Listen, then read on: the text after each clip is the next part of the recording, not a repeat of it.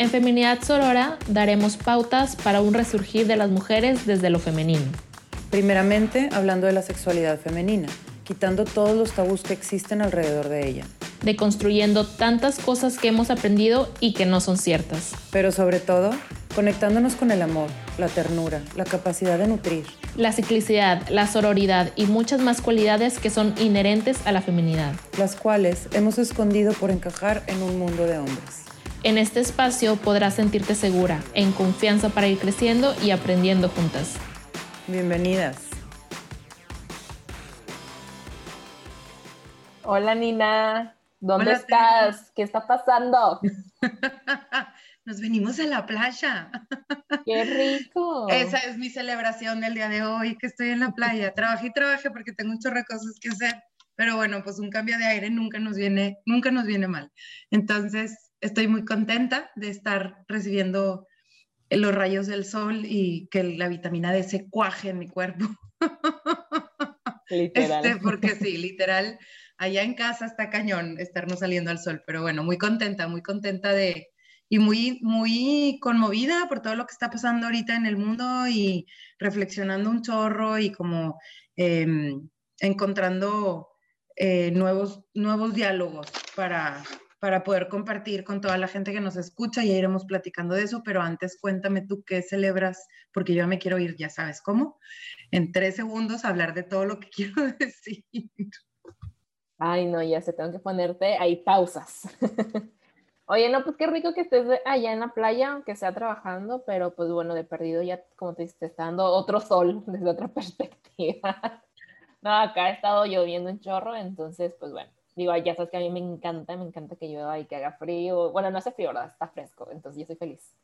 Este, y pues bueno, yo celebro algo súper sencillo, pero este, aprendí a hacerme un caramel macchiato, que lo venía comprando, tipo, cada que salía lo compraba y dije, no, lo voy a empezar a hacer yo. Entonces ya por fin, después de como toda la semana estarlo intentando, ya por fin me salió bien. O bueno, de perdido más similar de lo que compras, ¿no? Entonces, este, estoy feliz porque no me di por vencida y seguí luchando hasta que, hasta que lo logré. Qué padre, Tere. Es que qué rico se siente cuando no te salen las cosas y luego finalmente te salen. Qué padre, felicidades. Qué rico. A ver si un día me invitas uno. Claro que sí. Muy bien. Allá en la playa. No, en la playa con café ni el chiste. Mejor te invito unas margaritas por acá o algo por el estilo. Estaría bien. Oye, bueno, entonces, entonces, bueno. El tema de hoy, El tema de hoy, escogimos hablar, Tere y yo hemos estado como eh, platicando sobre lo que está sucediendo con el caso de, de este gurú, ¿no? Que se, que se llamaba a él mismo coach eh, sexual o coach espiritual, no, él se llama coach espiritual. Y pues todo lo que está pasando, ¿no? Con, con este hombre, me gustaría eh, como más adelante hablar más profundamente de varios temas. Pero hoy, eh, bueno, pues escogimos este tema, Tere y yo, para empezar a mm, cuestionarnos o, más bien como darles algunos tips de cómo escoger a un buen guía espiritual, a un buen maestro y cómo detectar cuando es un falso maestro o un falso gurú, porque la verdad es que no es la primera vez en la historia, tenemos muchísima gente que, que ha hecho estas cosas, este, hay, hay sectas o, grupos que se han suicidado todo el grupo, o sea, esta gente tiene un poder súper grande de convocatoria y pues la gente lo sigue. No todos, y eso es algo que hablaremos más adelante. Hay gente que sí sigue estas cosas y hay gente que se da cuenta en tres segundos y, y no lo sigue. Pero bueno, hoy queremos hablar un poquito, me gustaría dar un poquito como qué podemos hacer para distinguir a un verdadero maestro de un falso maestro, ¿no? Este, y yo creo que lo primero, lo primero, lo primero es, nadie te puede obligar o nadie debe obligarte a hacer algo. Es difícil a veces porque cuando estás em, en esa posición sientes que, y yo la verdad hablo desde mi perspectiva también porque yo he sido víctima de em, organizaciones en las que se me manipula eh, por diferentes cuestiones que ya hablaremos más adelante. No quiero revolver los temas, entonces estoy batallando, pero Em, yo también he tenido como esta situación en la que caigo en una, no secta, pero como en un movimiento, en una organización en la que el maestro dice y uno hace. y no se cuestiona. Entonces, lo primero es, eh, pues nadie te puede obligar, ¿no? nadie te debe de obligar. Un maestro normalmente te obliga manipulándote. Entonces, no es lo mismo, no, a veces se batalla para identificar la obligación de la manipulación, porque te lo dicen con palabras muy bonitas, y es que tú vas a encontrar la trascendencia si haces esto, ¿no? Cuando te condicionan el, el, el encontrar la luz o la iluminación afuera de ti, creo que ahí es como un gran parteaguas, ¿no? Es que tú tienes que ir y dar millones de pesos a alguna caridad, o es que tú tienes que este, acostarte conmigo, o es que tú tienes que hacer cosas fuera de ti para lograr la iluminación o el, el, gran cambio, ¿no? Porque las gentes que buscamos a este tipo de maestros estamos buscando respuestas. Este, entonces, la cosa es buscar adentro y ahorita les platico un poquito más de eso. ¿Tienes alguna pregunta hasta aquí? Este, pues no pregunta, pero siento que también es importante recalcar que los procesos toman tiempo. Entonces, si te dicen de que hay en cinco días o en un fin de semana vas a estar así, de que ya eres una persona nueva, de que, a ver, no funciona así. O sea, hay gente que habemos en transición años. O sea, y no es que, que sea lento, sino eh, tú estás siendo, o sea, estás viviendo tus procesos, tienes que estar acomodando cosas, asimilando este, tienes que sanar. Entonces, no vas a sanar heridas de 20, 50 años en tres días. O sea, es un trabajo de mucho tiempo. Entonces, de toda la vida, Tere. De toda la vida. La verdad es que es un trabajo de toda la vida toda la vida estamos aprendiendo y estamos creciendo y estamos evolucionando. No hay el Pablo que se cayó, como era el de la Biblia, perdón, porque por mis referencias religiosas, pero bueno, crecí en un ambiente religioso, pero el Pablo que se cae del caballo y entonces milagrosamente deja de perseguir cristianos y ahora los ama a los cristianos y es cristiano. O sea, eso no existe, eso no existe en la realidad. Podemos tener momentos de iluminación, sí, sí. y son importantes, pero lo que va a realizar, o lo que va a generar el cambio es el trabajo constante, constante y perseverante, como dices tú. O sea, no podemos esperar que de un día para otro seamos unas personas diferentes o que pensemos diferentes. Tenemos que darle constancia a través del tiempo. Sí, o sea, y, por ejemplo, yo ya del curso que estuve tomando con Grace, que les comenté como quién sabe cuántos episodios, este, ya lo terminé hace como dos semanas. Y lo que ella nos decía es, les estoy dando herramientas, pero ustedes tienen que seguir formándose, tienen que seguir este, em, trabajando, o sea, y no desistir y estar ahí firmes, o sea, como que es un trabajo, o sea, yo te doy como que las bases, yo te doy las herramientas, pero no por eso significa que ya vas a, a saber todo y ya a partir de aquí, wow, y, o sea, no, o sea, es un trabajo, ¿no? Es como que te estoy dando el inicio, pero todavía hay muchas cosas que debes trabajar el trabajo y el cambio se va viendo, ¿no? El cambio se va viendo a través del tiempo. Cuando tú volteas a ver un año atrás y ves dónde estabas y dónde estás hoy y ves un avance, entonces quiere decir que el trabajo está funcionando. Pero así como dice Grace, es súper cierto. O sea, los gurús, coaches, maestros, terapeutas te van a dar herramientas. ¿Qué pasa? Que estas personas usan muchísimo, a ver, eh, toda la teoría en la neurociencia sobre el psicotrauma y la somatización, eh, sobre el trabajo somático, es un trabajo súper poderoso porque te ayuda a llegar a capas del inconsciente que en una terapia consciente, o sea, en una terapia de habla, no llegas. ¿Qué es lo que hacen estas personas? Usan ese poder y esa habilidad de llegar al inconsciente para moverte. Y la verdad es que cuando llegas al inconsciente y tienes realizaciones profundas, son momentos súper importantes, son como realizaciones súper fuertes. Y estos hombres usan, hay, literal, o sea, me acaba de ocurrir ahorita, literal como la bomba atómica, que, que, se descubren los elementos radiactivos para hacer un bien a la humanidad y hay gente que la usa para hacer un mal en la humanidad. Bueno, es lo mismo. O sea, la neurociencia ha avanzado tanto y ha descubierto tantas cosas que se pueden hacer con el inconsciente a través de la somatización o del cuerpo, que hay gente que lo usa pues precisamente para manipular y para engañar. Entonces, hay que tener muchísimo cuidado porque cuando estamos en esos estados de súper vulnerabilidad, es muy fácil que nos muevan, es muy fácil que nos muevan de nuestro centro. Entonces, como dice Tere, nunca, no hay recetas mágicas, no hay em, varitas, no hay polvos, no hay nada. El trabajo constante, interno y de introspección. Nada más. Los terapeutas, los coaches, los gurús, los, todas esas gentes te pueden ayudar a encontrar respuestas, pero el trabajo lo tiene que hacer uno. Nunca lo va a hacer alguien más por ti. O sea, si alguien te dice, ven y acuéstate conmigo y yo, y con eso vas a encontrar el despertar.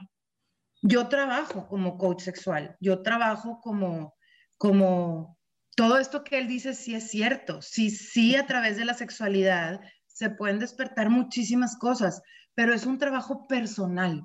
Exacto. O con tu pareja. No es un trabajo para hacer con un gurú. Eh, mi maestra de, de, sexualidad, ella estudió, ella estuvo en la India estudiando tantra siete años y se topó con dos gurús de este tipo que le decían, si te acuestas conmigo vas a encontrar la realización plena y no nada más ella, a muchas mujeres. Entonces, la realidad es que sí hay mucha gente, y sobre todo ahorita que la sexualidad está como medio en boom, y hay mucha gente hablando de este tema, a conmigo se han acercado hombres que me dicen como, oye, es que yo también soy coach en sexualidad, entonces, este, vamos a despertar nuestro kundalini, la fregada, ¿no? O sea, que ya sabes que la gente te busca por Instagram y Facebook, este, y vamos a no sé qué, y luego les carbas tantito y resulta que lo único que quieren es tener relaciones sexuales. ¿verdad? Y no hay nada de despertar ese kundalini, no tienen ni, una fregada idea. Sí existe, o sea, sí existe este tema de crear un estado de conciencia elevado a través de la sexualidad. Sí es cierto, pero es un trabajo personal. No es un trabajo para estar haciendo con otras personas, a menos que sea tu pareja, que tú decidas. ¿Sí me explico? El despertar va a venir a través de ti, no a través del otro. Eso es lo que quiero decirte. O sea, lo que nosotros hagamos con nosotros mismos, inclusive en una relación de pareja, va a ser lo que nos va a llevar al despertar o al no despertar. Pero no es, ¿y por qué? No es magia. Volvemos a la somatización, ¿sí? Volvemos a la neurociencia. La sexualidad tiene un poder súper fuerte porque es un tema muy, muy, muy importante en el cuerpo porque la sexualidad es parte de nuestro cuerpo, entonces a través de la sexualidad podemos desatar traumas, podemos sanar traumas y sobre todo las personas que hemos sido, eh, que somos sobrevivientes de abuso, guardamos un trauma en el cuerpo. Y pues, como sabemos, nueve de cada diez mujeres viven algún tipo de violencia sexual en el mundo. Pues la verdad es que todas las mujeres traemos traumas en nuestro cuerpo sexual. Entonces, eso, eso nos hace más vulnerables a este tipo de cosas. ¿Por qué? Porque queremos sanar, porque queremos llegar a encontrar respuestas, porque queremos sentirnos bien con nosotras mismas, queremos sentirnos bien con nuestro cuerpo, queremos sentirnos bien con cómo nos vemos, queremos sentirnos seguras de nosotras mismas. Y todo esto viene mucho de la parte sexual, porque somos un género humano que ha vivido violencia sexual. Entonces, muchas veces traemos el trauma no de nosotras, sino de nuestras antepasadas, y lo vamos cargando, y vamos cargando estos mensajes que nos van diciendo desde chiquitas, y vamos cargando millones de cosas en relación a nuestra sexualidad. Entonces, sí hay formas de sanar nuestra sexualidad, hay formas hermosas de sanar nuestra sexualidad, nunca a través de otro, siempre a través de uno mismo. Y por eso hemos hablado de tantos temas, en este podcast, de autocuidado, de autocultivo, de la masturbación. De, ¿Por qué? Porque la respuesta está en nosotras. La respuesta está dentro de nosotras, no está afuera. De hecho, quiero... Porque, porque ya sabes que me voy. Quiero decirles que, bueno, ya saben que Nina es mi terapeuta y recientemente estábamos en sesión y digo, ay, es que no sé, y me dice, imagina que sabes. Y ahí siempre me dice esa frase, que imagina que sabes. Entonces, a lo que voy es que siempre, la, como ella dice, siempre la respuesta va a estar en nosotros, ¿no? O sea, cuando vas a terapia, a coaching, a lo que quieras, nunca la otra persona debe decirte, ay, haz esto, porque pues eso no funciona así, ¿sabes? O sea, y si te lo dicen, por ahí no es, esa persona no es. Exacto. Pero no, y a veces, y a veces sí damos indicaciones, siempre con el, o bueno, porque hay terapias que son más directivas, pero siempre es con el consentimiento del, del, cliente, del paciente, ¿no? Es, te sugiero hacer esto, ¿estás de acuerdo o no? Porque hay que dejar tareas, ¿no? Entonces, sí, o sea, es, es un tema de siempre, siempre tu consentimiento. Y no puedes dar el consentimiento si estás en una posición vulnerable, si estás llorando, si estás... No puedes. Entonces, el, te, como, como cómo se llama el capítulo, ¿no? Como cómo encontrarlos o cómo, cómo ver, pues una persona que te, que, te, que te quiere hacer, que quiere que hagas cosas que tú no quieres hacer y que estás dudosa, alto, párate, muévete, hazte a un lado, piensa, no tomes una decisión cuando estés en una posición de vulnerabilidad. Claro, sí, o sea, entonces, como que también esa parte de la, o sea, es que, bueno, es que eso lo vamos a hablar en otro episodio, pero este, sí, es, es bien complicado como que encontrar esa parte de conciencia este, en ese tipo de momentos. Sí. Este, pero ya, o sea, digo, siento que son red flags muy evidentes, pero volvemos a lo mismo, cuando estás en una situación de vulnerabilidad y te dicen de que, ay, es que por todo el dinero del mundo sanas en tres días. En verdad que el dinero, todo el dinero del mundo no, no, te va a ayudar a sanar en tres días, ¿sabes? no, definitivamente no. Y a lo mejor vas a tener, porque muchas, he estado yo leyendo los testimonios y muchas chavas dicen como, es que sí, sí me ayudó. Claro que te ayuda, porque el trabajo es real. El trabajo es real en el sentido de que cuando uno está trabajando con el cuerpo de esa forma, por supuesto que va a haber mejoría. El problema es que te están pidiendo que tomes una decisión en un punto muy vulnerable. O sea, él se está aprovechando de la vulnerabilidad del momento para pedir cosas que no se deben de pedir, ¿no? Este, pero el trabajo sí funciona. O sea, el trabajo no es mentira. No va a haber un cambio, como dices tú, de la noche a la mañana, pero sí te puede ayudar a tener insights y sí te puede ayudar a hacer como introspección, ¿no? Sí, o sea, es, Yo tomé... eso, la parte de, de, que te llevas insights, o sea, porque al final, o sea, es, ajá, o sea, creo que eso es como que lo que quisiera rescatar, de que son insights, nada más que te dan estos, estos, este, como cursos, talleres, lo que quieras, no retiros. O sea, porque digo, incluso, este, los em, talleres o, retiros que han tipo en las iglesias, de que sal, o sea, de que vas tres días y ya sales de que, ay, es que amo Dios y amo a mi prójimo y no sé qué, amén, amén, hermano y luego, este, al final, después de no sé cuántos días, ya es de que vuelves a ser tú mismo, ¿no? Entonces, dices, pues, ajá, o sea, entonces es como que rescatar esas cosas de las que te diste cuenta, asimilarlas y seguir trabajando en eso. Es como que, ah, bueno, me di cuenta que puedo manejar así mis emociones o puedo, este, hacer esto otro, o sea, como que te dan pistas o te das cuenta de cosas para que tú sigas trabajando en eso. No significa que el trabajo termina ahí, ¿sabes? Entonces, este, siento que, digo, la verdad ahorita que al principio comentabas que este, siempre va a haber como que grupos, eh, me acordé de cuando yo estaba en un grupo de la iglesia y hacía cosas que, que luego dije, ¿por qué demonios hago esto? O sea, no, no, no, no que fueran malos, pero me metía así como que, ay, es que nos puedes ayudar en esto, y ay, nos puedes ayudar en el otro, ay, es que nos puedes dar dinero, ah, sí, sí, sí. Digo, no es como que me pidieran un millón de pesos, daba como que 50 pesos para las actividades, ¿sabes?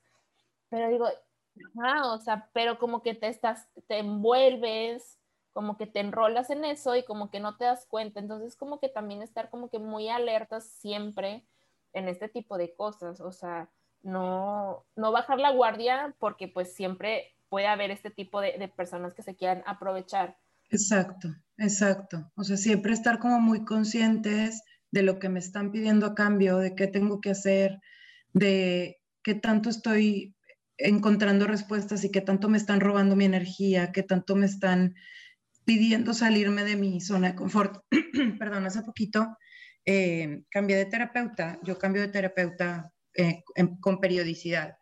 Este, y fui con una terapeuta nueva, que la verdad es que es una picuda, pero me dijo muchísimas cosas que a mí no me hicieron sentido en ese momento. Y lo sentí como un poco amenazante y le dije, ¿sabes qué? Algo está pasando con esta relación, entonces dame chance. O sea, me voy a tomar un tiempo para, para pensar qué es lo que quiero y si esto me está sirviendo. Y la terapeuta me dijo, por supuesto, y eso es lo que debes de hacer y tienes que cuestionar todo lo que yo digo y no te creas todo lo que yo digo. Y yo dije, ok, me encantó, con los brazos abiertos puedo regresar. Me ha tocado con otros terapeutas, estuve con un terapeuta 10 años que no me dejaba salirme. Y yo en una posición súper vulnerable le hacía caso. No, es que tú no estás lista para irte sola y no estás lista para pensar sola. Entonces tienes que seguir viniendo conmigo. Y por 10 años de mi vida estoy yendo con un señor que la verdad es que pues no me ayudó en mucho. Porque no me deja, él estaba controlándome y como te digo, las personas que somos sobrevivientes de abuso, sí tenemos que tener un mayor cuidado porque nos puede pasar muy seguido. O sea, nos puede pasar es muy fácil que caigamos porque traemos esta herida de la que vamos a hablar más adelante. Entonces, tenemos que poner especial atención y tenemos que tener como, yo ya aprendí, por ejemplo, que yo no puedo tomar decisiones así a la, a la brava. Me tengo que esperar, tengo que pensar y luego, ahora sí tomo una decisión, sobre todo como en temas de cursos o de talleres o de estas cosas, ¿no? Porque yo sé que tengo ese punto ciego. Entonces, eh, pues la recomendación es escuchémonos, pensemos, este, no hagamos nada que nos haga sentir incómodas, ¿sabes? Sí.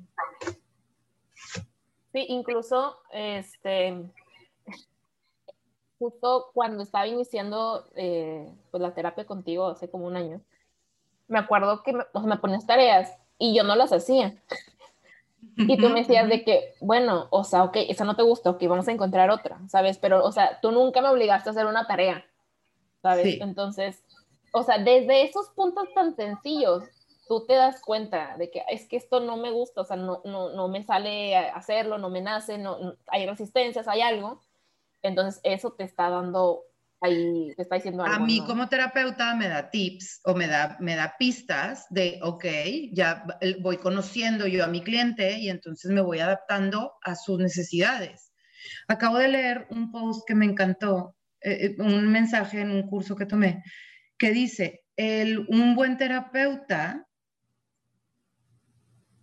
eh, es el que da herramientas para sacar los recursos de la persona y dejar el trauma relegado o dejar el trauma atrás. ¿no? Creo que de eso se trata la terapia, de encontrar recursos. Eh, cuando uno como terapeuta va y busca el trauma, eh, tiene que ser muy cuidadoso porque el trauma se tiene que cerrar.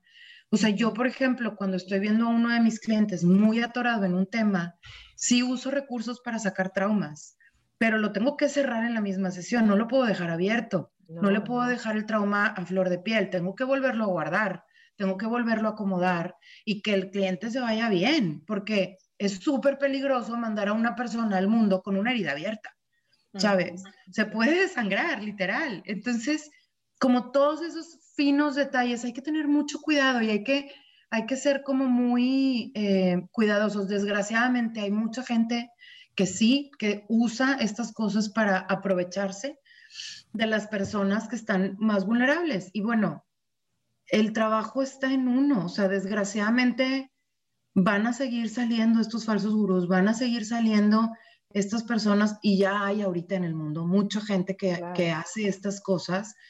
Y como en el tema del abuso y como el tema de la violencia, la ley va 50 años atrás, ¿verdad? Y no vamos a poder detenerlos tan fácilmente.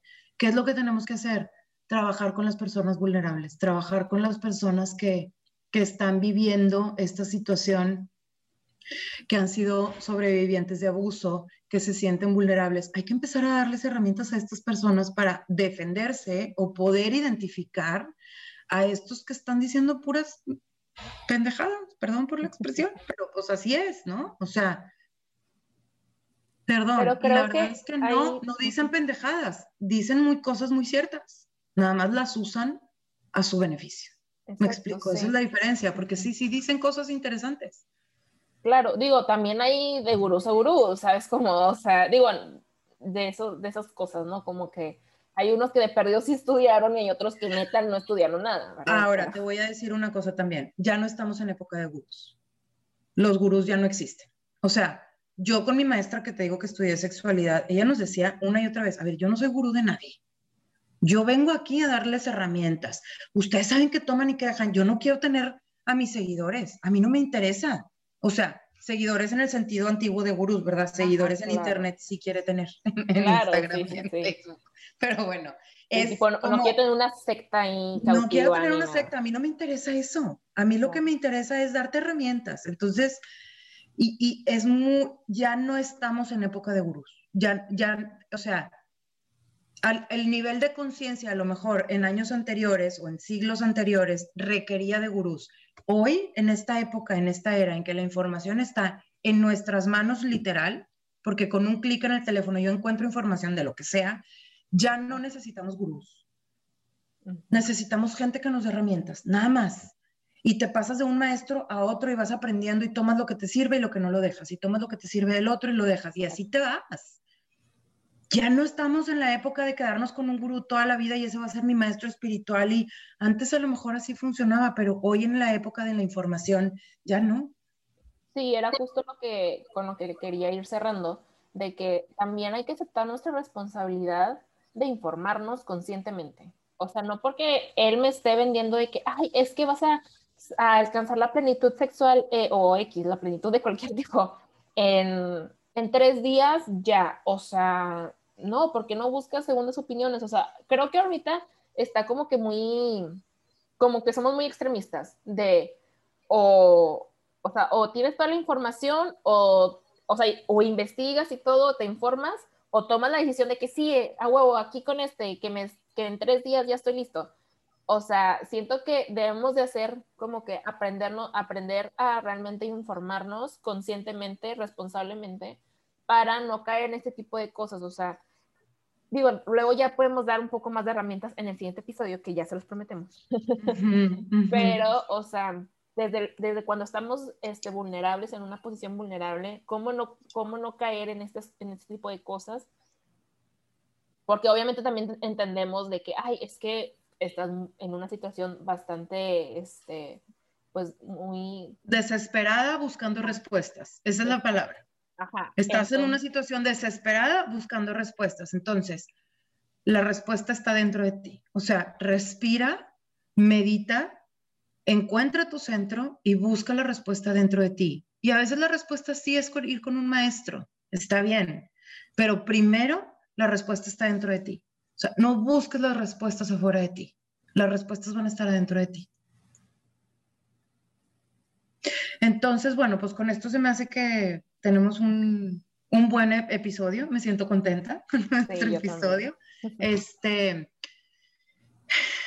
mándenos preguntas, qué piensan, qué opinan. Este, nos encuentran en nuestras redes. Sí, Tessa Creative Studio. Pues es que luego hay, a lo mejor que llega alguien nuevo. Tessa ah. Creative Studio eh, para seguir a Tere Salazar. Eh, a mí me siguen en ninagarza.g. Le quité el coach literal ahorita en Instagram. Ajá, en, en, Facebook sí estoy como ninagarza.coach.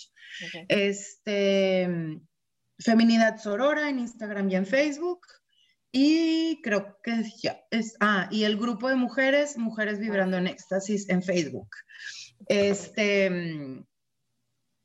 Gracias por escucharnos, gracias por estar aquí. Yo me quedo muy reflexiva, o sea, como que estoy batallando para hacer el cierre porque me quedo muy reflexiva. Eh, nos vemos la, nos escuchamos la semana que entra. Gracias. Sí, no, y ya vamos a tener un super episodio para la próxima semana, entonces, pues, esténse al pendiente. Muchas gracias, Nina. Gracias a ti, Tere. Bye bye. Bye.